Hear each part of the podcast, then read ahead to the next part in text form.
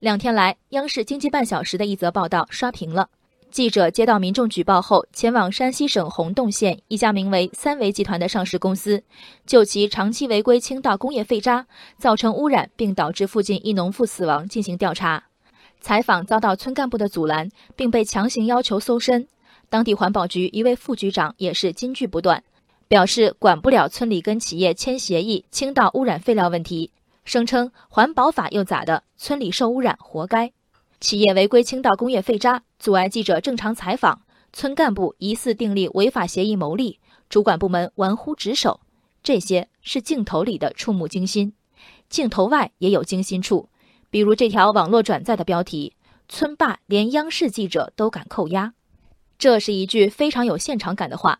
如果这胆儿比天大的企业负责人在场与央视记者对峙，说的恐怕也是类似的。央视的咋了？央视的我就怕你吗？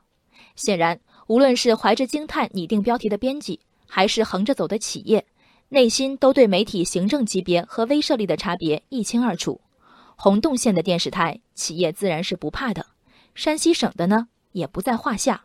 今天来了中央级媒体央视，迎头对抗，简直是一种实力的象征。好比抓发帖的医生已经效尤的药酒生产企业。我能跨越大半个中国逮住你，这是做给所有想发帖说我坏话的人看。三维集团的类似逻辑是，连央视舆论监督的压力都能顶住，看看以后谁敢碰我。从商者怀有势力的媒体等级观其实不稀奇。同行感叹，连央视都敢扣押，这等级观如传染病，才发人深省。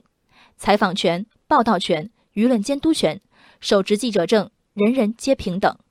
与被监督企业同处方寸地，我相信再有操守的媒体从业人员，也会有牵挂家里老小安危的朴素惶恐。但在此之前，在此之外呢？等待央视，期待央视，何以成为企业旷日持久的违法中当地媒体自我开脱的理由？聊聊央媒如何兼顾广袤国土的方寸？再小的个体和集体获得扩音和声源，在互联网时代并非奢侈。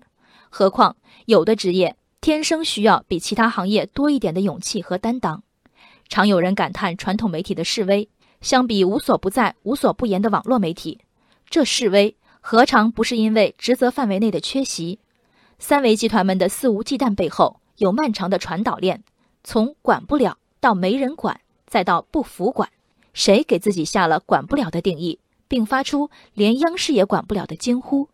这世界也许是残酷的。一条报道的影响力也确实与平台机构本身密不可分，但束缚手脚的岂能是一句级别不够的自嘲？社会公器不论出处，哪怕有鲁莽者菲薄，不能先妄自菲薄。可还记得溥仪从业的雄心壮志？这实干尽责的誓言，岂止关系行业的尊严？有无所不在的公正监督，违法企业们才会有所忌惮，社会公序才得以维系。人生海海，见微知著。我是静文，往期静观音频，请下载中国广播 app 或搜索微信公众号“为我含情”。